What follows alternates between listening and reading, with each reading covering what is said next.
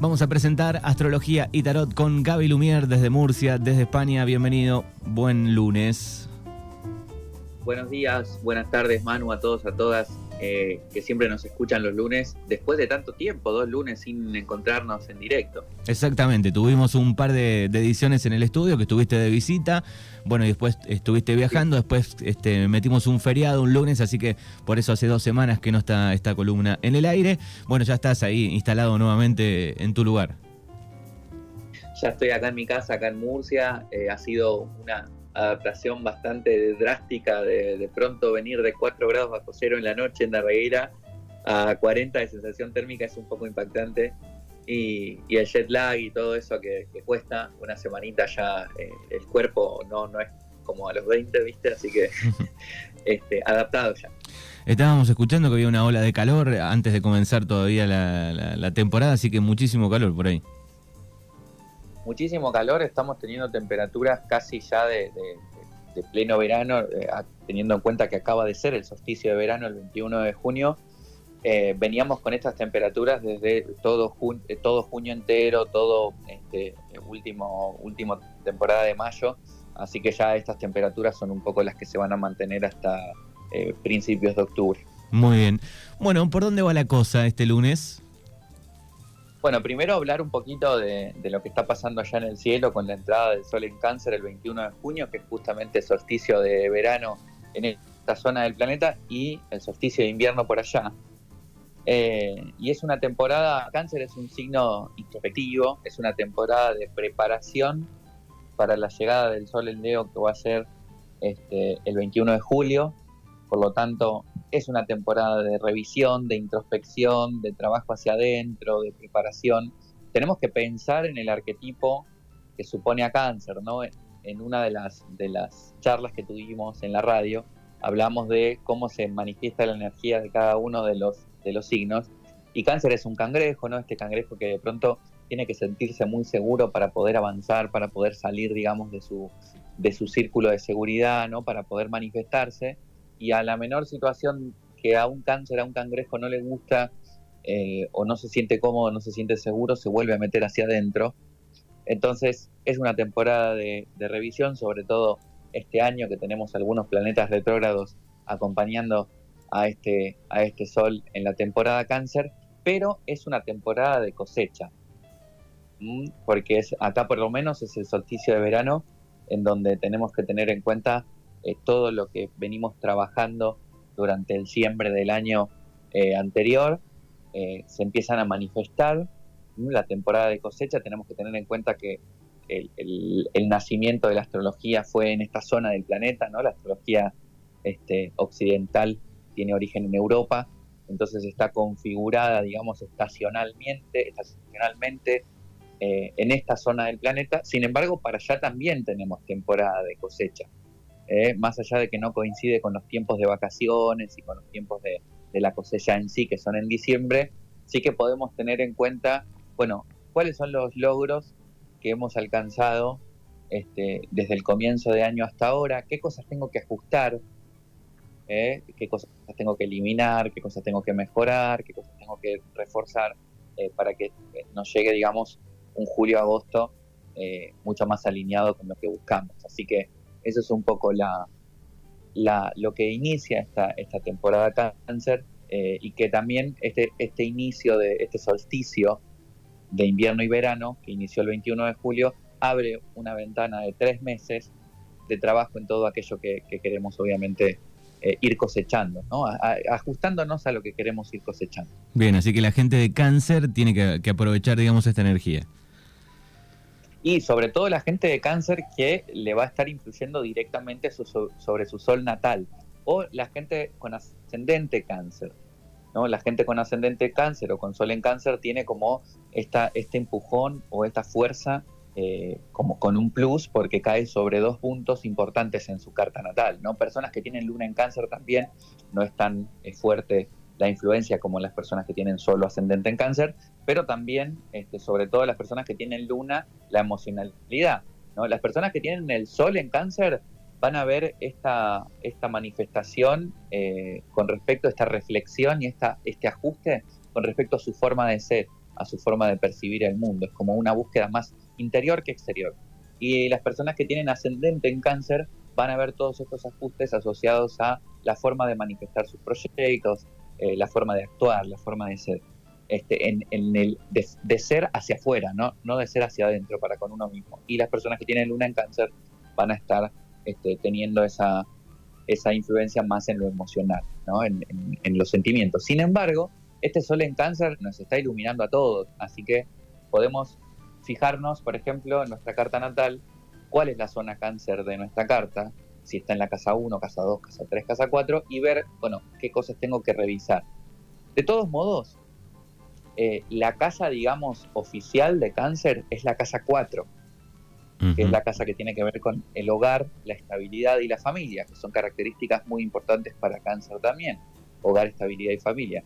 Que hogar nos referimos a lo que hacemos como nuestro hogar, no necesariamente tiene que ser la casa donde vivimos, sino el lugar donde nos sentimos en el hogar. Por ejemplo, Manu, me imagino que vos con el sol en cáncer sentís la radio como una parte de tu hogar. No sé, a riesgo de equivocarme. No, para nada. Eh, es, es, como para una... nada, ¿no? Para nada. Ya desde que éramos pequeños, decíamos nuestra segunda casa, bueno, nuestra casa, y sí, es así. Claro, entonces este, también se van, a, o sea, se manifiestan cosas que tienen que ver con el concepto de hogar, no con solamente la casa donde vivimos. A veces vivimos en una casa que no, que no es nuestro hogar, tanto como, por ejemplo, nuestro lugar de trabajo o nuestra sala de ensayos o nuestra reunión con los amigos todos los viernes, ¿no? Que de pronto esa también es nuestra familia, no significa este concepto de familia asociado a la familia de sangre, sino eh, a lo que tiene que ver con nuestra familia. Entonces, temas asociados a hogar, estabilidad y familia, cada signo va a tener que revisar, va a tener que este, inspeccionar justamente para hacer esos ajustes, ¿no? Y, tal vez ubicarse en la posición que uno se tiene que ubicar. Pero, ¿Mm?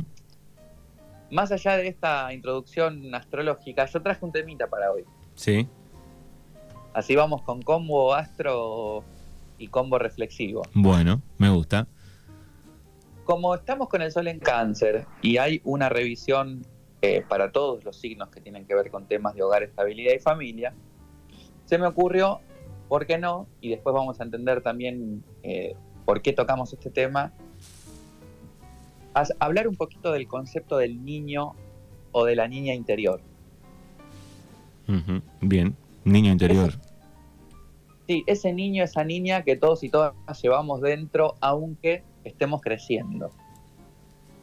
Es como, de alguna manera, el lugar psicológico, el aspecto psicológico eh, está construido por nuestras vivencias, por nuestros deseos, por nuestras experiencias, por nuestros anhelos de la infancia. Mm, como una base de datos que está siempre ahí y en algún momento del día o de los días conecta, ¿no? Exactamente, exactamente. Es algo que no podemos eliminar, que no podemos borrar de nuestra vida. Aunque no recordemos, hay personas que tienen muchas dificultades para recordar su infancia o ciertos años o ciertas etapas de la infancia, que generalmente cuando hay dificultades para recordar la infancia ahí hay un tema que hay que ver, ¿viste? Hay una puerta que está cerrada, ahí pusimos la basura abajo de la alfombra de manera automática, ¿viste? Los mecanismos de represión son generalmente para de represión psicológica estoy hablando, ¿eh? no los de no los otros mecanismos de represión. Los de represión psicológica son para protegernos de cuestiones que suelen ser difíciles de procesar o de digerir o dolorosas. Entonces ocultamos y el mecanismo de, de represión dice, bueno, no recuerdo mi infancia, queda ahí en una puertita, queda ahí en un armario, pero ese material psicológico e inconsciente está, señoras y señores. Entonces, si no recordamos la infancia y estamos viviendo situaciones emocionales, psicológicas, problemas en la actualidad que repetimos y repetimos y repetimos como un patrón, está bueno ir a buscar a ver qué pasó en esos periodos de la infancia que no recuerdo para ver si el patrón que hoy me está afectando, si la repetición de un conflicto que hoy me está afectando está anclado ahí. Pero hoy no vengo a hablar un poco de trabajar con el niño interior, porque como vengo eh, explicando ahora, eh, este niño interior, que es esta base de datos que vos bien nombraste, de todas aquellas experiencias, anhelos y deseos de la infancia, también carga con las heridas de la infancia. Que esas heridas, si no son trabajadas, si no son eh, limpiadas y, digamos resueltas en la adultez, la vamos a estar repitiendo en la pareja, en el trabajo, eh, las vamos a estar viviendo como si las estuviéramos viviendo hoy, ¿no? Heridas de abandono, heridas de rechazo, miedos, este, heridas que tienen que ver también con la falta de valoración personal, este, heridas que tienen que ver con la falta de, digamos, de seguridad eh, sobre uno mismo, sobre una misma. Fíjense lo importante que es de pronto la construcción de la autoestima en, lo personal actualmente y cómo la construcción de la autoestima está directamente relacionada con nuestro niño, nuestra niña interior. Entonces, cada uno y cada una podrá hacer una reflexión sobre de pronto las cosas que deseaba cuando era niño, cuando era niña, las cosas que le hacían verdaderamente ilusión, los sueños de niño, de niño.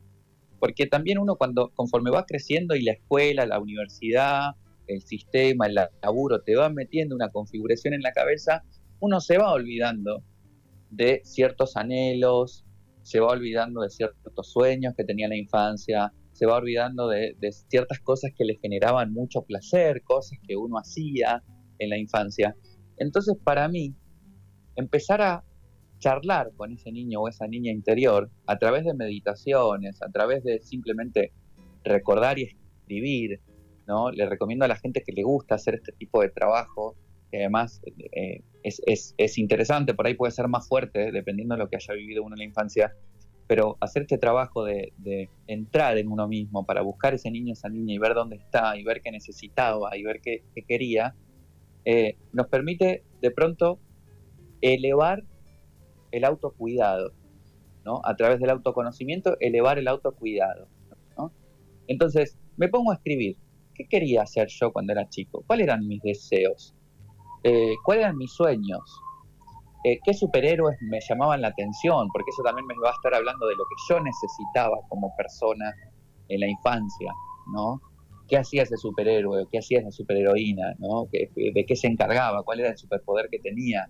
Entonces puedo llegar a entender por qué yo quería ser ese superhéroe o esa superheroína, qué cosas quería resolver de mi presente, eh, que, de pronto ese superhéroe o esa superheroína podía resolver a través de la ficción los cuentos, las metáforas, las películas, muchas veces eh, reflejaban estados de ánimo pues, o necesidades emocionales o psicológicas de nuestro niño o nuestra niña este, en ese momento de la vida. También podemos llegar a escribir nuestros sueños, cuáles, qué sueños teníamos, qué queríamos ser o hacer cuando éramos grandes, eh, cuando éramos, sí, cuando fuéramos, perdón, grandes. Hay personas que de pronto van a conectar con esto de una manera más cómica, eh, una nostalgia más feliz, y otras personas que pueden llegar a conectar con esto de una manera mucho más dura, ¿no? Porque de pronto entrar con ese niño o esa niña interior muchas veces es conectar con un montón de deseos que no se cumplieron. Y, también, y también pensaba, digo, bueno, digo, ese mecanismo de, viajar hacia el niño interior, eh, para algunos también debe ser reconectar con alguna herida este, un poco abierta o no del todo curada, cerrada, ¿no? Exactamente. Entonces, eh, el animarse a viajar ahí, para mí, y la propuesta del día de hoy, es para encontrar pequeños detalles, de, destellos de luz que estén por ahí dando vueltas, que hoy en día sí pueda yo darme ese deseo que yo tenía cuando era chico y que no me lo pude dar por una cuestión económica, por una cuestión familiar o por no tener la suficiente edad o por no animar. ¿no? Y yo les cuento esto por parte de mi experiencia, que fue algo que empecé a hacer a partir de que tomé conciencia de lo importante que era hoy en la adultez alimentar poco a poco a ese niño interior. Entonces, por ejemplo, hubo un momento en donde cuando yo era niño, mis amigos y mis amigas, mi familia que me está escuchando debe saber lo pesado que yo me ponía con el tema de los acuarios, la acuariofilia, los, los, peces, este, esta, idea de cultivar este, peces en casa, ¿no? Tenía un acuario, entonces compraba peces tropicales y generaba todo, o, la idea estaba de generar un ecosistema para que estos peces pudieran sobrevivir y vivir, ¿no? De manera bonita este, en el acuario de casa. Yo tenía como una, fascinación con los acuarios y con, y con los peces y con eh, construir eso. Y resulta que, si bien lo tuve durante mucho tiempo cuando era chico, nunca pude, nunca pude llegar a tener como todo, las, digamos, las cubiertas, las necesidades que los peces tenían, porque ustedes saben que en aquel entonces, sobre todo en la regueira, cuando yo era chico, era muy difícil acceder a ciertos materiales y alimentos y cosas y plantas. Eh, lo más cerca que teníamos como ciudad era Bahía Blanca, que tampoco tenía como todos los, insumos que por ahí pueden tener ahora con la tecnología que avanzó, los envíos, Mercado Libre, tal. De pronto, cuando yo recordé eso, en cuarentena, que fue cuando empecé a reflexionar más sobre este niño interior, dije, me voy a cumplir este sueño, que es eh, que era tener un acuario, o sea, generar un ecosistema real y que el acuario pudiera sostenerse por sí mismo. Y lo hice, porque podía, porque me daban los medios económicos y porque de pronto vivo en un lugar en donde podía conseguir eso. Entonces armé el acuario, lo sostuve, y eso me generó a mí algo que eh, era, como eso, ¿no? Mi niño interior, una sensación adentro del corazón, del pecho, de la conciencia, que me daba mucha satisfacción, que me daba mucho placer. Y eso para mí fue, vale, ok, he cumplido un sueño de niño, ¿no? Mi niño interior está contento. De pronto, eh, revisando más para atrás, más de adolescente, esta idea de, de, querer ser cantante de un grupo de rock, bueno, de pronto no somos famosos, no somos muy exitosos. Sin embargo, la idea de tener un grupo y cantar en un grupo y componer canciones y subirme al escenario a tocarlas es otro de mis sueños o mis deseos que tenía de niño. Y que cumplirlo al menos una vez, ¿no? porque de pronto ahora nosotros seguimos con el proyecto y tal, pero de pronto si esto hubiera sucedido solamente una vez, que preparo una sola canción y que unos amigos me hacen el aguante para tocar una canción de mi artista favorito en un escenario y cumplir ese sueño, ya está también, ¿no? Ya ese niño interior está alimentado con algo que de pronto tenía ganas de hacer. Y si no tengo la posibilidad de hacerlo en un escenario con mis amigos que sean músicos, en la cena de fin de año con la familia, eh, me he visto de mi cantante favorito, pongo el karaoke y hago ese juego. ¿no? Hay formas metafóricas o simbólicas de poder también alimentar a nuestro niño interior si no lo llevo, digamos, a la cotidianeidad como un proyecto importante en mi vida, ¿no? Entonces, esta es un poco la búsqueda, porque poder ir cumpliendo pequeños sueños de manera real o de manera simbólica a nuestro niño o nuestra niña interior, nos va a hacer sentir mucho más cómodos en esa sensación de hogar de estabilidad y de familia que estábamos hablando. Me hiciste acordar a. Estaba viendo un documental eh, la otra vez de un coleccionista de, autos pequeños eh, y, él contaba un poco eso. se me vino directo con la conexión. Eh, donde decía, bueno, de chico me fascinaban los autos, tenía un, amigo del padre que coleccionaba autos, dice, yo empecé comprando algunos, pero era imposible por lo económico en ese momento, y si después de grande, cuando pude, eh, bueno, lo empecé a hacer y bueno, tenía una colección increíble de autitos. Total, total. Eh, a veces son esas cosas, a veces es, no sé, comprarse una golosina que tenías prohibido uno en la infancia por X situación y ir y comprarse una bolsa de esas golosinas y comérsela mirando una peli. Eh, permitirse, no sé, no podía, no, no me dejaban alquilar pelis o no podía por lo económico, tal. Bueno, me pago una suscripción de algo, me veo todas las pelis que puedo. Eh, también tiene que ver con ese deseo de pronto de, del juego y del placer, ¿no? Porque eh, en la niñez no solamente se van construyendo nuestra forma de relacionarnos, de pensar, de ser, nuestra personalidad, nuestro ego, también eh, se construye nuestra relación con el placer. Y nuestra relación con el placer es algo que tengo que también ser muy consciente para poder otorgarme en mi vida cotidiana, en mi día a día, cosas que me hagan bien. Me ha pasado a lo largo de estos 12 años que llevo con el tarot, la genealogía, la astrología, gente que viene a consulta que perdió el sentido del placer, que nada le entusiasma, que nada les gusta, que nada les hace bien, ¿no? que incluso tienen cuadros depresivos, ¿no? que obviamente dándole rienda suelta a nuestro niño, a nuestra niña interior, no se van a resolver los problemas si es una persona que tiene tendencias depresivas o maníaco-depresivas o, de ansiedad con, este, cuestiones depresivas. Pero sí va a ayudar a mejorar todo el proceso o el tratamiento que estemos haciendo, psicológico o la búsqueda espiritual que estemos haciendo. Entonces, esa es un poco la, propuesta del día de hoy, eh, al menos en la medida en la que se puede darse a uno mismo, a una misma, cosas que, que cumplan, digamos, deseos o sueños de cuando éramos pequeños. Incluso de pronto yo quería tener un muñeco de acción de tal o una muñeca Barbie de no sé qué.